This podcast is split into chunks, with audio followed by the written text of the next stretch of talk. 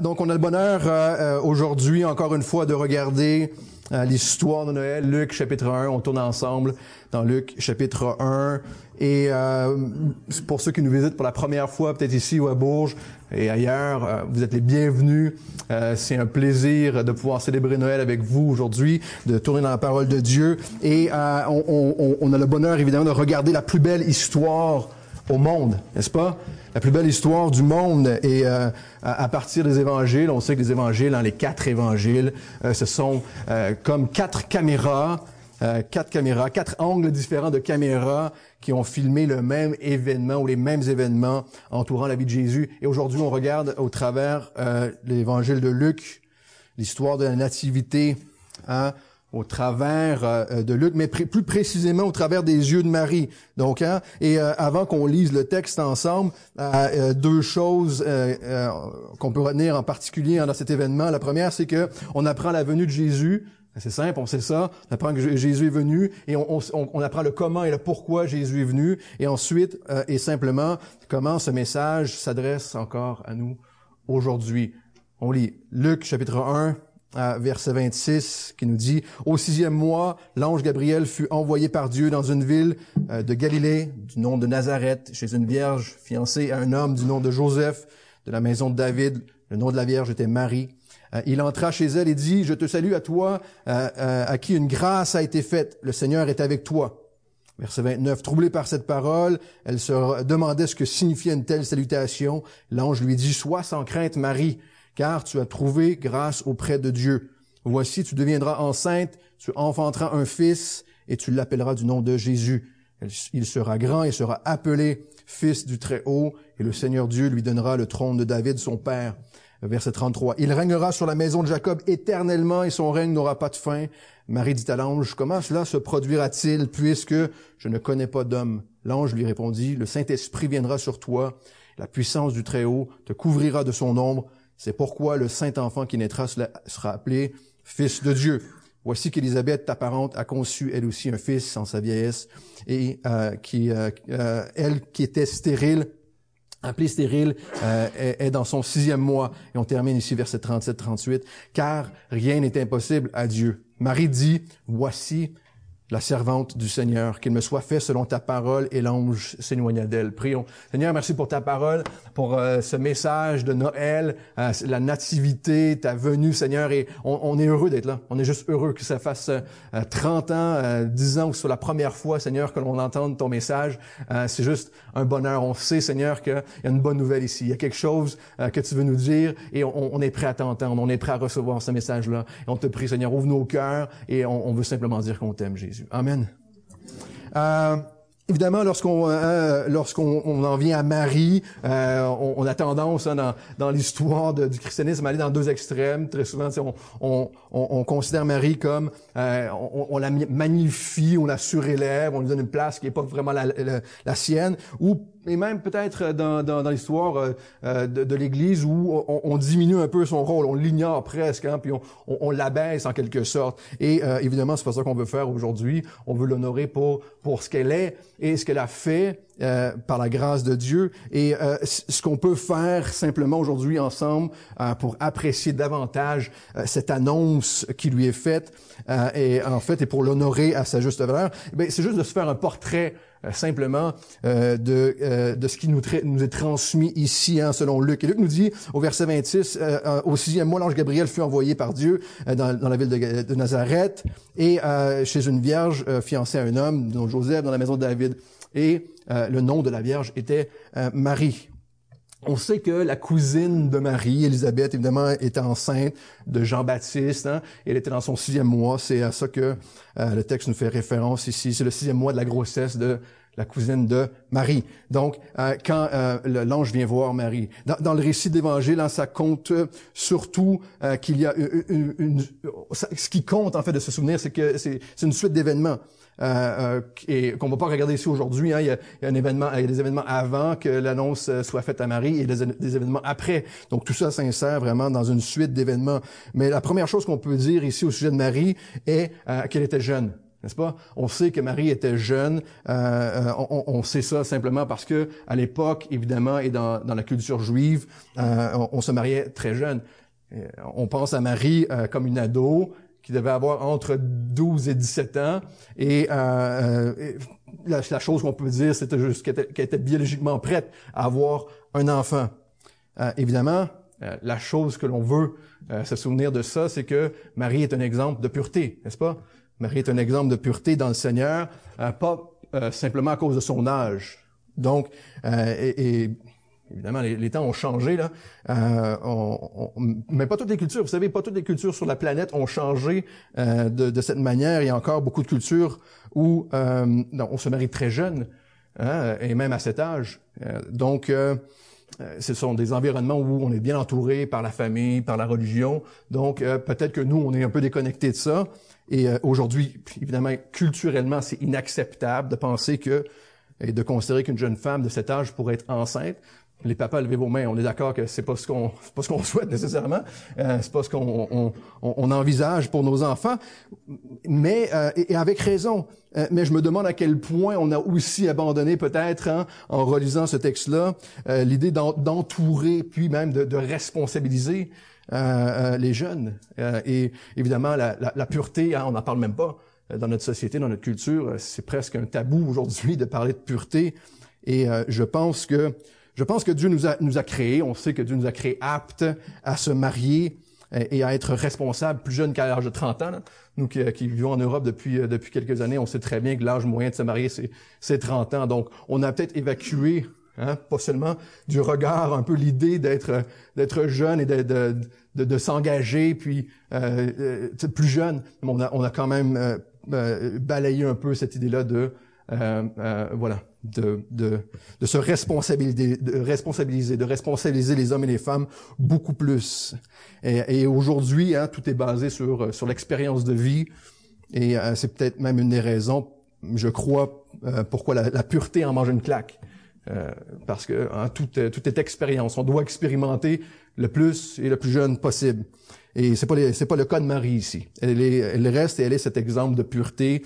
Euh, et c'est difficile d'avoir un modèle de pureté et d'humilité. Hein, c'est ce qu'on voit dans l'exemple de Marie ici, euh, sans avoir une relation personnelle avec le Seigneur, sans avoir hein, un engagement euh, auprès de Dieu. Et Marie est cet exemple-là pour nous. Alors que la parole de Dieu euh, nous encourage à prendre soin hein, de, de, de, de, la nouvelle génération, non seulement de nos enfants, mais de la nouvelle génération, de, des plus jeunes, et, euh, euh, et, et, de faire euh, de faire de prendre garde et que la, la nouvelle génération et les plus jeunes qu'on puisse les encourager eux-mêmes à être un exemple de pureté. Hein, dans 1 Timothée 4.2, on connaît ce passage-là, je vous le lis, que personne ne méprise ta jeunesse, mais soit un modèle pour les fidèles en parole, en conduite, en amour, en foi et en pureté.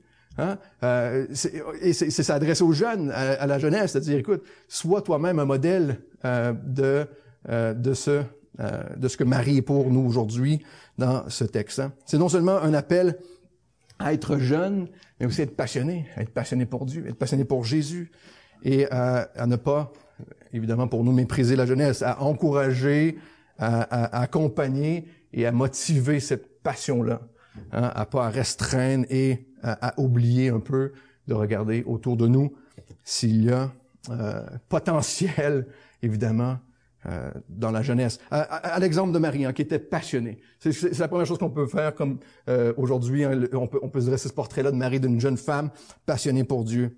Et euh, quand on y pense, c'était presque le ministère de Jésus aussi. On pense à ça, le ministère de Jésus, et, et, on pense aux hommes avec des longues grosses barbes, des barbes longues, blanches, hein, puis sages, mais en fait, c'était presque une, bande d'adolescents, de, de, jeunes, de, de, jeunes hommes et femmes qui suivaient notre Seigneur. Et, Jésus avait cette compassion, puis ce, désir de, d'encourager euh, cette jeunesse euh, qui était passionnée. Moi, je pense qu'aujourd'hui, on peut encore une fois regarder à Marie de cette façon-là, avec cet œil-là. Hein. Et euh, j'avais promis à Pascal que je parlerais de, notre jeunesse à nous-mêmes, là, mais pas, pas trop.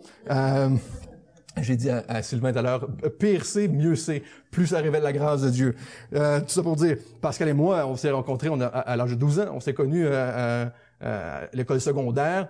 Euh, on n'était pas nécessairement des, des, exemples de foi. mais pas très longtemps après, vers l'âge de 15 ans, moi j'ai donné ma vie au Seigneur. Puis et on se souvient, je pense que Pascal et moi, cette semaine, on a pu, on a pu juste avoir de bons souvenirs. On se souvient de la passion que le Seigneur nous donnait pour pour l'Évangile, le, le, zèle qu'il nous a donné pour pour sa parole, son amour pour ouais pour pour lui et non seulement pour lui, mais pour les gens qui étaient autour de nous. Et et je pense qu'aujourd'hui, on peut encore une fois s'encourager et se souvenir de, ça et espérer le mieux autour de nous pour les jeunes. Euh, Marie était cette jeune passionnée, elle était fiancée, et on sait que dans le judaïsme, euh, euh ils étaient techniquement mariés, hein, donc c'était une année de, préparation et, légalement, il y avait juste légalement qu'on pouvait se séparer même à ce moment-là. Donc Marie et Joseph étaient techniquement mariés, sans avoir de contact physique et même probablement très peu de contact tout court. Hein.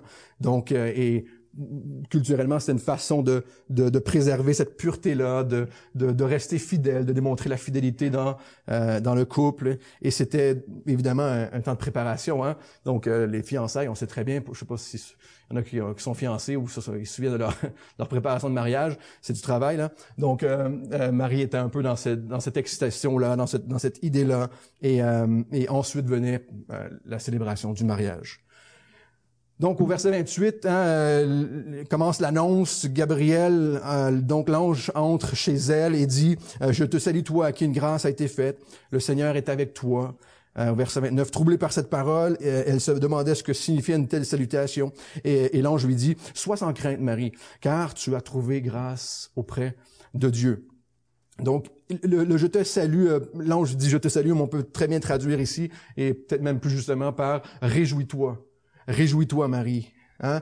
Et, et, ben, plus clairement que ça encore, tu peux te réjouir, Marie. Il y a une raison de te réjouir. Je suis ici, puis il y a une raison pour laquelle euh, tu peux te réjouir. Et, puis, euh, évidemment, c'est un indice hein, que Gabriel apporte une bonne nouvelle euh, avec lui.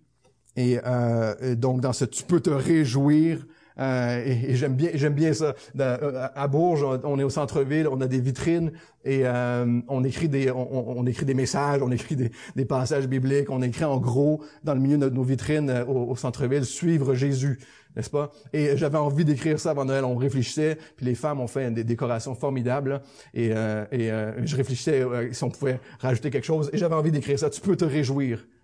Tu peux te réjouir. C'est un message, il y a un message de réjouissance euh, pour nous dans le temps des fêtes. Il doit avoir un message de réjouissance dans le temps des fêtes. Noël, pour nous, c'est peut-être devenu, en tout cas dans notre culture ambiante, euh, c'est peut-être plus aussi réjouissant que ça l'était. Hein, je sais pas pour vous, mais on grandit. Moi, je passe à Saint-Jérôme, ma ville natale, puis on se demande avec ma femme, est-ce qu'il y a plus ou moins de lumière qu'avant? Est-ce qu'il y a, hein, est-ce que les gens sourient plus? J'ai fait l'erreur d'aller au Carrefour du Nord euh, vendredi matin, puis ça a commencé à rentrer. J'ai pas vu beaucoup de réjouissance, beaucoup de stress hein, pour aller faire les courses. J'ai vu beaucoup de stress, beaucoup de tout le monde qui s'arrachait des cadeaux, puis euh, il y a de la sueur, mais j'ai vu très peu de réjouissance à aller faire euh, quelques emplettes pour Noël. Et, moi, je vous avoue que je ne vois pas un monde avec une vraie raison de se réjouir autour de moi. Euh, je ne vois plus un monde peut-être. Peut-être mes d'enfant voyaient un monde hein, dans, euh, euh, qui se réjouissait autour de moi, mais j'ai l'impression que cette, cette, cette réjouissance-là se perd en, en, tous les cas. Peut-être que je suis plus réaliste que je l'étais quand j'étais plus jeune. mais on est fatigué, hein, on est stressé, on, on, on, est, on est démoralisé. Il y a, il y a, il y a comme une lassitude qui s'installe. Et, euh, et on n'a on a surtout, surtout pas le droit de le dire. Hein. On n'a pas le droit de dire ça dans le temps de Noël euh, autour de nous. Hein. Vous n'avez pas de l'air à vous réjouir. On, on est obligé de dire, hein, t'as, de la mieux qu'avant, c'est bon les vacances, mais on n'a plus le droit de dire ça. il y a certainement une évidence hein, euh, de cela autour de nous. Pendant un, temps, parfois, hein, on peut se réjouir. On peut se réjouir si on, a un nouvel enfant.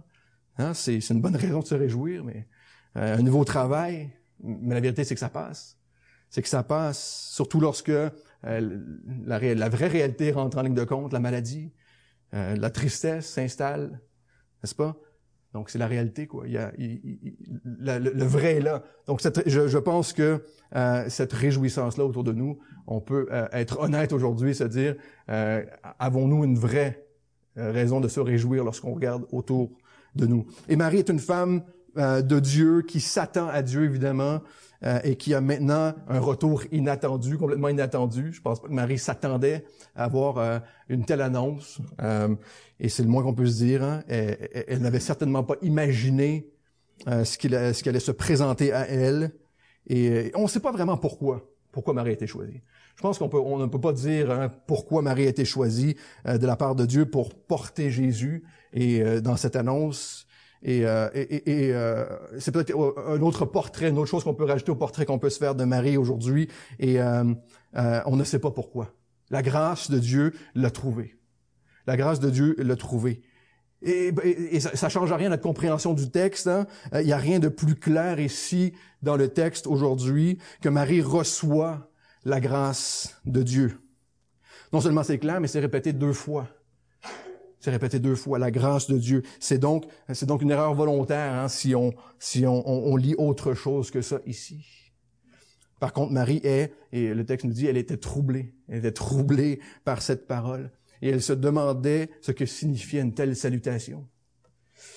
On dirait presque que Luc décrit la réaction de la plupart des gens à qui on partage l'Évangile. Non? Vous n'avez jamais vu cette réaction-là? Quelqu'un troublé quand tu, leur, tu veux leur annoncer une bonne nouvelle? Euh, ça me donne un peu cette impression-là. Elle est troublée. Et parfois même, les gens sont agités. Et en tout cas, ça ressemble à la réaction que moi, j'ai pu avoir parfois lorsque j'ai pu parler de Jésus euh, autour de moi. Hein, tu, tu vas voir quelqu'un et tu dis bonjour, euh, très gentiment. Euh, j'aimerais ça vous parler de l'amour de Jésus, euh, de, de, de, sa grâce, du cadeau qu'il veut t'offrir, de la vie éternelle. Et la plupart du temps, la, la réponse que j'ai, c'est euh, « Tu es fou, toi ?» Ça m'intéresse pas du tout. Donc Marie a, vu l'ange, elle est troublée, donc c'est pas anormal nécessairement de, de, réfléchir à elle comme étant troublée dans, dans cet état-là. Et puis, euh, évidemment, c'est ce qui est normal, c'est que si quelqu'un dans ta cuisine, euh, euh, dans le l'après-midi, tu peux, tu peux être surpris quelqu'un qui soit là, et, et, tu peux te demander, évidemment, peu importe la nouvelle qu'il veut, te, veut te donner, là, si tu arrives chez vous, puis il y a quelqu'un, tu vas être troublé, n'est-ce pas? Donc euh, cette, cette, cette réponse-là, cette, euh, cette attitude-là de, Marie, je pense qu'elle est, euh, elle est, elle est assez normale. Et euh, elle a peut-être mis une minute ou deux avant de, de s'en remettre un tout petit peu.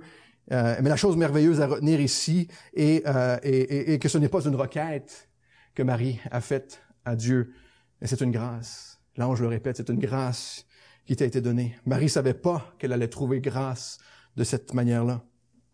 Et je crois que encore une fois, ce qui est important à réaliser ici, c'est que la grâce de Dieu vient jusqu'à nous. La grâce de Dieu vient jusqu'à moi. Elle est venue jusqu'à nous. Et c'est mon plaisir, euh, très souvent, je, sais que c'est pas la première fois que je vais avoir dit ça, là. Euh, Bourges vont peut-être me dire, arrête de répéter la même chose. Tout ça pour dire, euh, c'est mon plaisir de voir l'œuvre de Dieu comme ceci. Mais moi, je, m'imagine Dieu, ou, un jour, où nous a placés dans un jardin, il a décidé de nous placer il y a longtemps dans un jardin, et hommes et femmes, et puis euh, il a dit, hein, ne va pas là, marche pas dans un jardin, il faudrait que tu te déplaces pour aller manger euh, un fruit que tu n'as pas le droit de manger.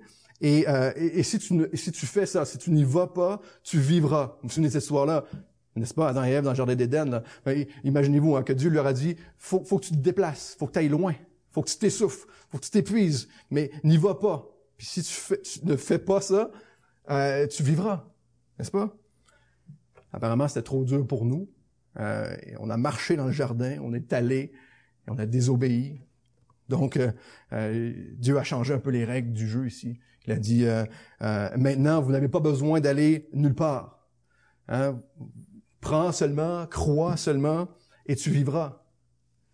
Et pour une raison ou une autre, encore une fois, c'est encore trop compliqué pour nous. La grâce de Dieu vient jusqu'à nous, pas besoin d'aller nulle part, et pour une raison ou une autre, parfois, hein, on, on, en est troublé, et on en est agité, et on reste dans cet état-là. La grâce de Dieu vient jusqu'à nous simplement, très simplement. Il ne nous reste plus qu'à être reconnaissant de cette grâce et d'y croire. Vous êtes avec moi ce matin? Il ne nous reste plus qu'à être reconnaissant de cette grâce-là. C'est, même quelque chose hein, qui ressort chez Marie ici. Elle est sans prétention, en fait. Sans prétention, elle est humble. C'est une autre chose qu'on peut ajouter au portrait qu'on se fait de Marie. Elle est humble. Hein? Elle ne croyait pas qu'elle méritait cette visite-là probablement, cette annonce-là. Et elle voit dans sa réaction qu'elle on peut voir, nous, dans sa réaction, qu'elle comprend la grâce, qu'elle comprend la grâce de Dieu. Elle comprend que c'est quelque chose qu'elle ne mérite pas. Quelque chose qu'elle ne mérite pas. C'est presque incroyable à ses yeux. Quelque chose qu'elle ne s'attendait pas, mais probablement qu'elle elle, ne pouvait même pas imaginer elle-même. Et peut-être que c'est pour nous aussi l'occasion aujourd'hui encore de se rappeler que nous ne méritons pas la grâce de Dieu dans notre vie. Et que nous pouvons être simplement reconnaissants n'est-ce pas? Se réjouir de la grâce qui nous a été faite, qui s'est présentée à nous, qui est venue jusqu'à nous. Nous pouvons nous réjouir de ce que nous avons déjà dans le Seigneur, de ce que le Seigneur a déjà accompli pour nous. Pas de se plaindre, hein, puis on sait, Noël, ça, peut souvent être une, saison de, de plainte, hein, où hein, on, on pense qu'il nous manque toujours quelque chose, ou qu'on pourrait toujours avoir mieux, ou que c'est pas ce que j'aurais voulu avoir. Mais le temps de Noël devrait être encore aujourd'hui pour nous un temps propice à ça, à se réjouir de ce que nous avons déjà euh, en Dieu, euh, alors qu'il ne nous manque absolument rien dans la grâce qui s'est présentée à nous. Absolument rien. Dieu a envoyé son Fils naître comme un bébé. Il s'est rendu même jusqu'à la croix pour nous, pour toi, pour moi. Il ne nous manque absolument rien en Christ. Cette grâce-là est complète. Et je prie aujourd'hui que on puisse ne jamais perdre cette réjouissance-là en Jésus. Cette réjouissance-là. L'ange répète à Marie, hein, sois sans crainte, Marie, car tu as trouvé grâce auprès de Dieu. Euh, euh, l'idée est qu'elle l'a trouvé, la grâce. Mais où elle l'a trouvé? Auprès de Dieu. Le seul endroit où on peut trouver la grâce de Dieu, c'est ni en moi, ni en vous-même, ni autour de vous, ni en personne d'autre, mais c'est en Dieu. C'est en Dieu.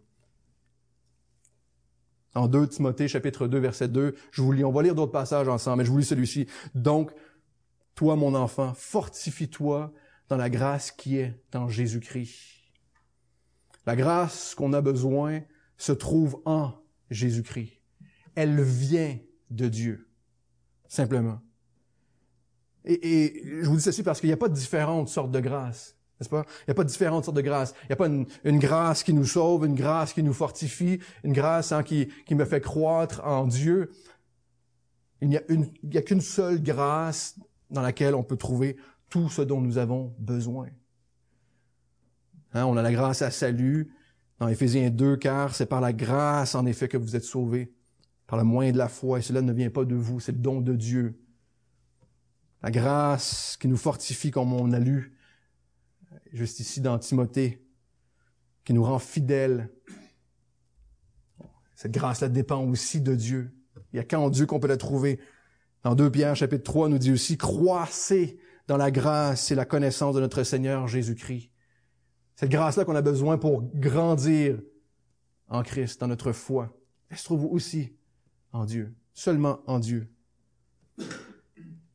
Évidemment, dans 2 Corinthiens 12, verset 9 nous dit, Ma grâce te suffit, hein, car ma puissance s'accomplit dans la faiblesse. Et dans la faiblesse, pas seulement la faiblesse spirituelle, mais aussi dans la faiblesse physique. Dans les deux. Et encore une fois, il n'y a pas de différents types de grâce. Tout ça se trouve en Dieu. C'est la même grâce qui supplée à chacun de nos besoins, à chacun de vos besoins aujourd'hui. Elle est de Dieu elle vient de Dieu, mais mieux que ça, elle vient jusqu'à nous. Marie reçoit cette grâce-là qui ne peut venir que de Dieu. Que de Dieu. Est-ce que je peux vous suggérer aujourd'hui que on, peut considérer Marie comme une femme de prière, n'est-ce pas? On peut considérer Marie comme une jeune femme passionnée pour Dieu, mais une femme de prière, femme de Dieu, une femme spirituelle, qui était en relation avec son Dieu et qui trouvait la grâce dont elle avait besoin en Dieu. Ce qui est arrivé à Marie, évidemment, est unique. Personne ne peut prétendre le contraire. Ce qu'elle a fait est particulier, mais la grâce qu'elle a reçue est la même pour notre vie chrétienne aujourd'hui, pour chacun d'entre nous. Nous aussi, on peut et on doit être fortifiés dans la grâce qui se trouve en Jésus nous aussi. Le continue, verset 21, Luc 1, verset 31, pardon. Voici, l'ange continue, il dit, tu deviendras enceinte, tu enfanteras un fils, et tu l'appelleras du nom de Jésus. Il sera grand et sera appelé fils du Très-Haut, et le Seigneur Dieu lui donnera le trône de David, son père. Il régnera sur la maison de Jacob éternellement, et son règne n'aura pas de fin. Et euh, euh, évidemment, à cette époque, on attendait, Marie elle aussi, on attendait la révélation du Messie, du Sauveur, plus spécifiquement de son identité. On voulait savoir c'était qui, qui allait sauver le monde, qui allait euh, être ce roi annoncé. Et ça depuis Adam et Ève, n'est-ce pas? Vous savez, on peut comprendre que la grâce a été faite, la grâce qui a été faite à Marie, c'est de connaître le nom de Jésus d'avoir cette révélation-là. Fait partie de la grâce que Marie a reçue. Il sera appelé grand et sera appelé fils du Très-Haut. Jésus était le fils de Marie, mais pas seulement son fils. Il est aussi est connu comme le fils du Très-Haut. On va voir comme le fils de Dieu. Jésus est Dieu. Donc Marie comprenait très bien que Jésus était l'égal à Dieu par cette annonce-là, comprenait ce qui se passait. Le Seigneur lui donnera le trône de David, son père, il régnera sur la maison de, Jacob éternellement, et son règne n'aura pas de fin. On retrouve plusieurs prophéties ici, évidemment, qu'on n'aura pas le temps de voir au complet.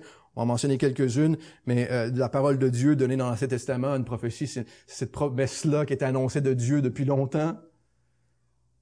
Et ça se réalise ici en Jésus. On a Ésaïe chapitre 7, verset 14. Vous pouvez tourner avec moi. Ésaïe chapitre 7, verset 14.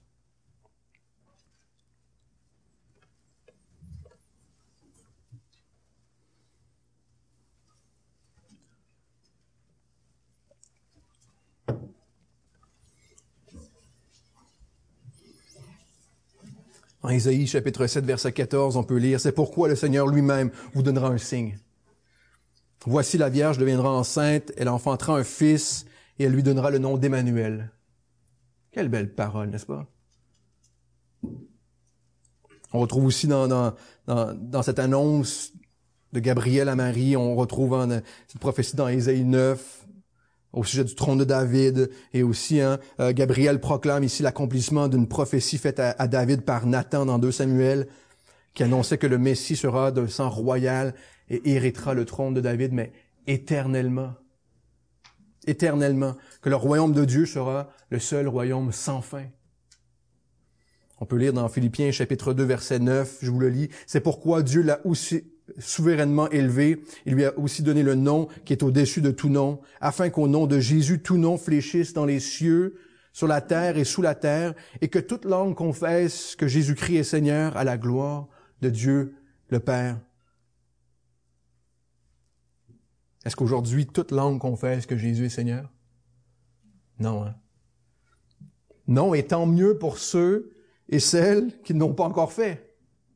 Tant mieux pour ceux et celles qui n'ont pas encore fait. Ça veut dire qu'aujourd'hui, c'est encore une fois une opportunité de plus de recevoir cette grâce de Jésus. Un jour, Jésus reviendra, il va établir son royaume éternel. Toutes promesses de l'Écriture seront accomplies toute langue confessera qu'il est Dieu, mais à ce moment-là, il n'y aura plus de grâce. Son royaume sera éternel. L'annonce ah aujourd'hui est encore une bonne nouvelle, une très bonne nouvelle pour nous aujourd'hui. Ce que l'on découvre dans cette annonce à Marie est que Jésus est le Sauveur. Il est notre salut. C'est lui le Christ, c'est lui loin de Dieu, annoncé, promis, c'est lui le Messie. Évidemment, comme on vient de le lire dans Ésaïe, c'est lui l'Emmanuel, Dieu avec nous. Sinon, le reste du texte, le reste de l'annonce fait aucun sens. Verset 34, Marie dit à l'ange, Comment cela se produira-t-il puisque je ne connais pas d'homme?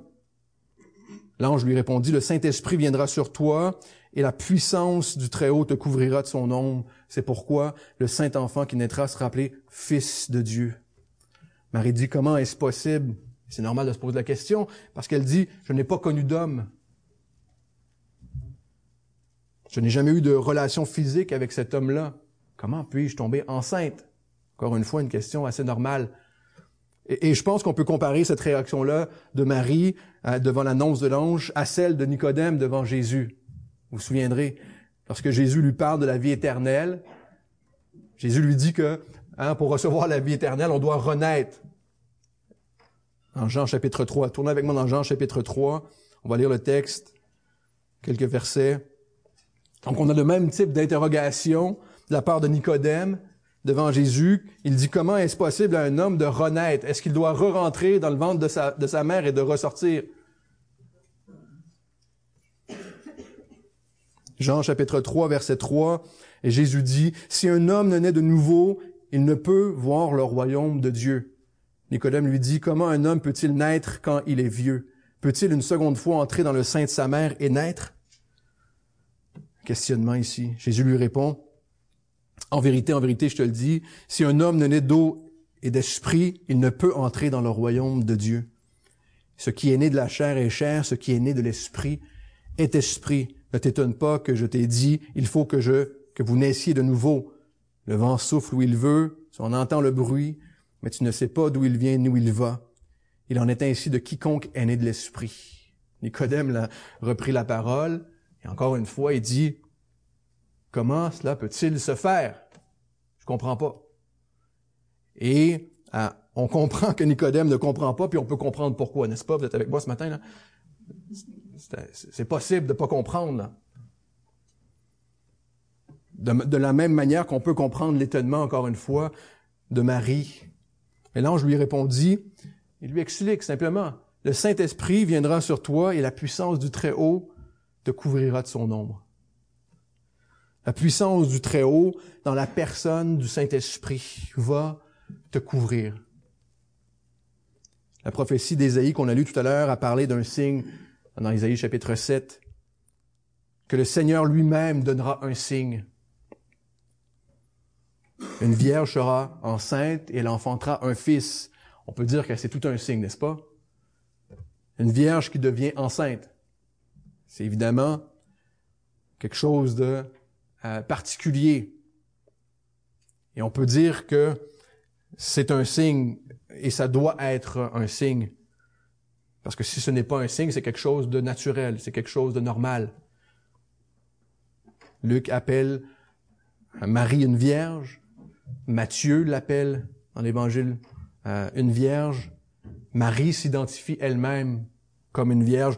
En Matthieu, Joseph aussi, lorsque l'ange vient le voir, va référer à Marie comme étant une vierge. Donc on peut, on peut croire que Marie euh, était vierge.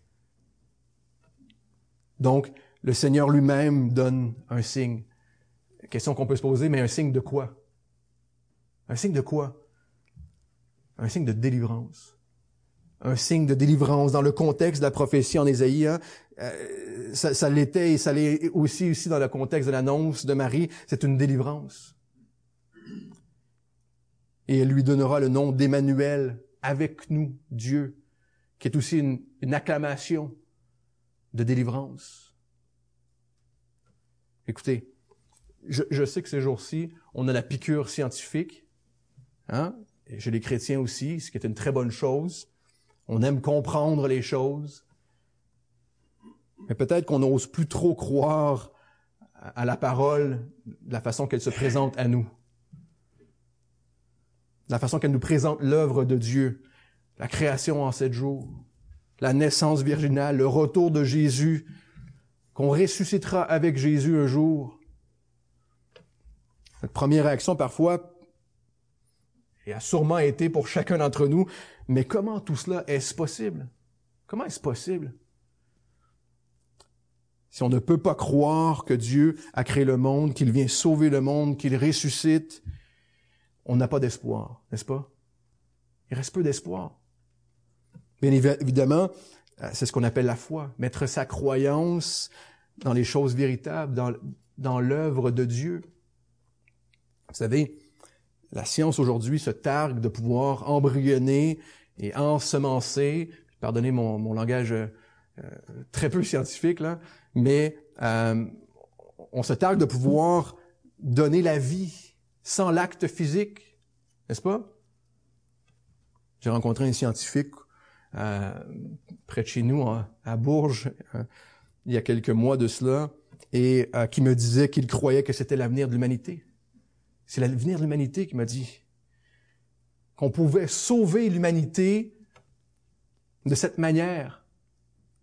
Et je lui ai demandé pourquoi. Il m'a répondu parce que on peut enlever les maladies. On peut vivre plus longtemps. Et je lui ai répondu simplement, vous savez, ce qui serait vraiment impressionnant, c'est que la science puisse enlever le péché du cœur de l'homme. Si la science pouvait faire ça, on aurait une vraie avancée, n'est-ce pas? J'espère que vous êtes toujours avec moi aujourd'hui. C'est ce que Jésus a fait. Il enlève le péché et ensemence la vie. Non seulement c'est un miracle, mais c'est l'intervention de Dieu lui-même. Comment est-ce l'intervention de Dieu? Jésus lui-même étant sans péché. Et la raison commence ici. Il est né d'une vierge par l'œuvre du Saint-Esprit. Et ensuite, il a vécu une vie sans péché. Jésus est le seul homme innocent de l'histoire de l'humanité, alors que nous sommes tous pécheurs. Vous savez, il n'y a pas que les scientifiques qui sont incapables de sauver l'humanité, mais personne ne le peut sauf Jésus. Jésus est le seul sauveur du monde. C'est lui qui nous amène la délivrance. Alors que la parole nous dit que ce n'est ni par la puissance, ni par la force, mais par mon esprit, dit le Seigneur des armées, dans, Zacharie chapitre 4, verset 6. C'est par mon esprit que la délivrance et l'œuvre de Dieu s'accompliront. La pureté de Marie n'était pas suffisante pour accomplir l'œuvre de Dieu. L'œuvre de Dieu nécessite la puissance de Dieu et non la force de l'homme. Jésus devait naître de la semence de Dieu, il est Dieu, pour accomplir l'œuvre de Dieu par l'œuvre de son esprit. La puissance de l'esprit est descendue sur Marie. Le texte continue, nous dit, le Saint-Enfant qui naîtra sera appelé Fils de Dieu.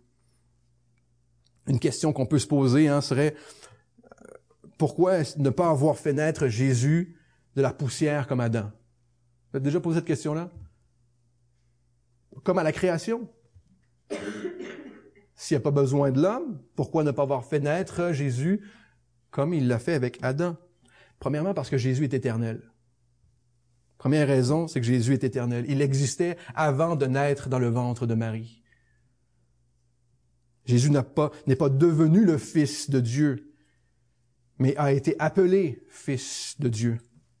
Ensuite, Jésus devait naître d'une femme pour être pleinement incarné. N'est-ce pas? Du Saint-Esprit pour ne pas être entaché du péché, évidemment aussi pour comprendre l'essence de l'œuvre de la délivrance. Jésus est venu spécifiquement pour nous délivrer du mal. Vous croyez ça ce matin? Il est venu définitivement, est venu pour moi, pour me délivrer. Parce que le péché est puissant et que ses racines sont profondes. Donc seul lui pouvait venir et accomplir cette œuvre-là. Seulement Dieu pouvait lui-même nous délivrer afin que l'on puisse être réellement libre prendre notre place, s'il devait s'abaisser complètement pour nous libérer, pour montrer aussi que c'est pas lui qui a fait l'erreur, mais que nous l'avons fait. Si nous n'avions pas péché, nous, nous ne serions pas jugés, n'est-ce pas? Et encore plus important, peut-être, pour que l'on puisse se réjouir aujourd'hui, afin que l'on ait une pleine victoire une vraie victoire. Jésus devait montrer que la mort n'aurait aucun pouvoir sur lui, même étant dans notre position. Et on termine au verset 36-37. Bientôt, euh, et on peut lire, et c'est cette raison pour laquelle on peut lire, hein, euh, Voici qu'Élisabeth, ta parente, a conçu, elle a aussi un fils en sa vieillesse, et celle qui était appelée stérile est dans son sixième mois. Verset 37, car rien n'est impossible à Dieu. Rien n'est impossible à Dieu. Si vous croyez à cette parole, rien n'est impossible à Dieu, rien de, de, tout ceci vous semble surprenant. Si vous ne croyez pas à cette parole, que rien n'est impossible à Dieu, rien de tout ceci vous apparaît possible. Mais si votre foi réside ici, rien n'est impossible au Dieu vivant. Rien. L'idée d'être vous-même changé, de voir des hommes et des femmes changés par Jésus ne sera jamais impossible. Jamais. Et on peut être complètement être d'accord avec cette parole de Paul en 1 Timothée chapitre 3 16, je vous le lis. Il faut avouer que le mystère de la piété est grand, n'est-ce pas? Celui qui a été manifesté en chair, justifié en esprit, et est apparu aux anges, a été prêché parmi les nations, a été cru dans le monde et a été élevé dans, dans la gloire. La connaissance que la foi en Jésus nous donne est grande, mais aussi mystérieuse. On pourrait littéralement traduire euh, dans le texte de Luc aussi, rien n'est impossible à Dieu par aucune parole de Dieu ne sera laissée sans puissance, ne sera sans puissance. Tournez avec moi dans 1 Pierre chapitre 1, on termine bientôt. 1 Pierre chapitre 1, verset 23.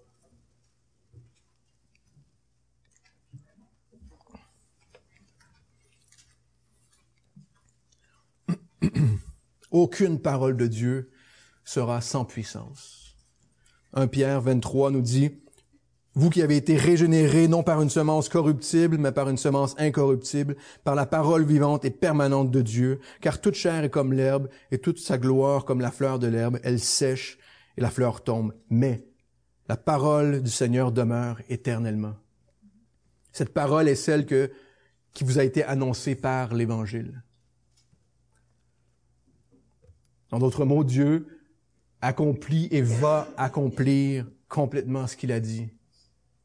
J'espère que c'est une bonne nouvelle pour vous aujourd'hui. Dieu va accomplir complètement ce qu'il a dit. Psaume 33, 9 nous dit, car il dit et la chose arrive. Il ordonne et elle existe.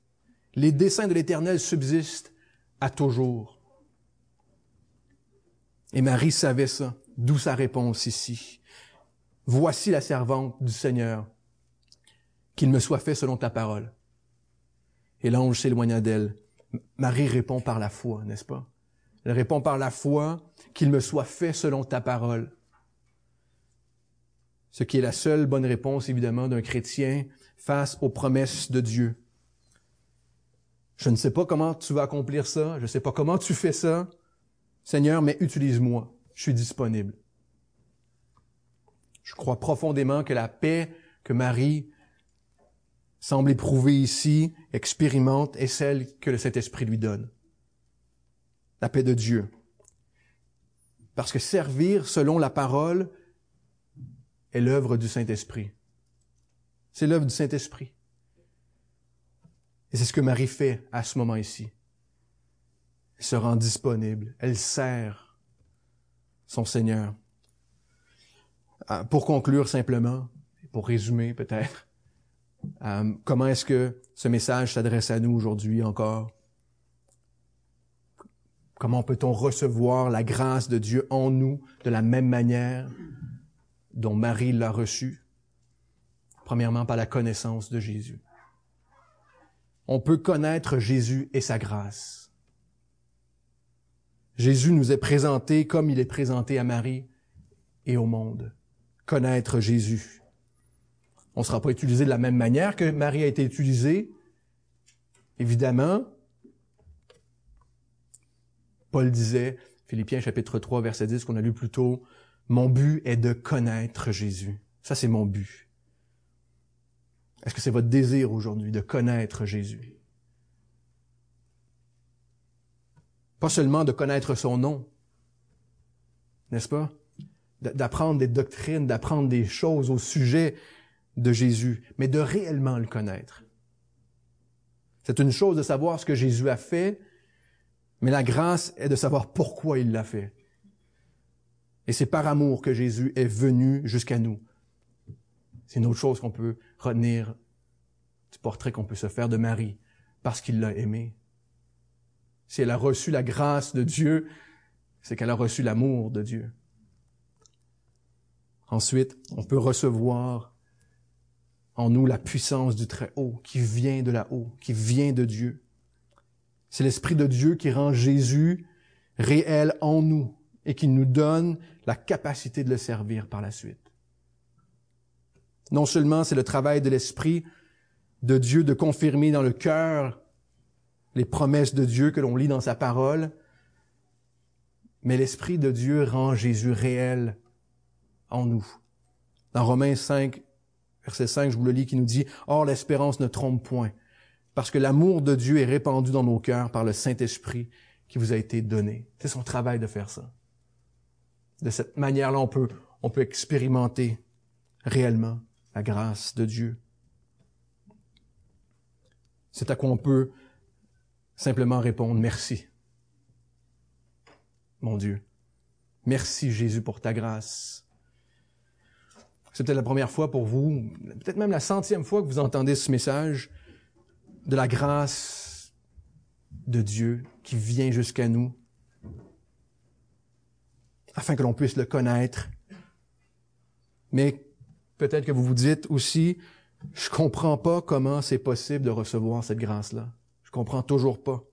Cet amour de Dieu, vous pouvez simplement faire comme Marie, faire un pas de foi. Un pas de foi et de demander à Jésus, révèle-toi à moi. Révèle-toi à moi. Fais en moi ce que tu as fait en Marie par ta grâce. Fais en toi, fais en moi, pardon, ce que seul toi peux faire en moi. Fais-toi connaître à moi. Sauve-moi. Donne-moi la vie éternelle. Prions. Seigneur Dieu, merci pour ce, ce texte, ta parole, cet événement qui s'est produit il y a si longtemps à nos yeux mais ta grâce, Seigneur, qui, qui vient jusqu'à nous encore aujourd'hui. Et on te prie, fais en nous, Seigneur, par la connaissance de Jésus. Fais en nous, Seigneur, par la puissance de ton esprit. Ce que tu as toujours fait, accompli, Seigneur, et ce que tu veux faire encore et accomplir aujourd'hui. Nous t'en prions. Nous te remettons ce temps de Noël, nous te prions pour nos familles, pour chacun d'entre nous ici. Et on veut te dire que nous t'aimons, Jésus. Amen. Joyeux Noël.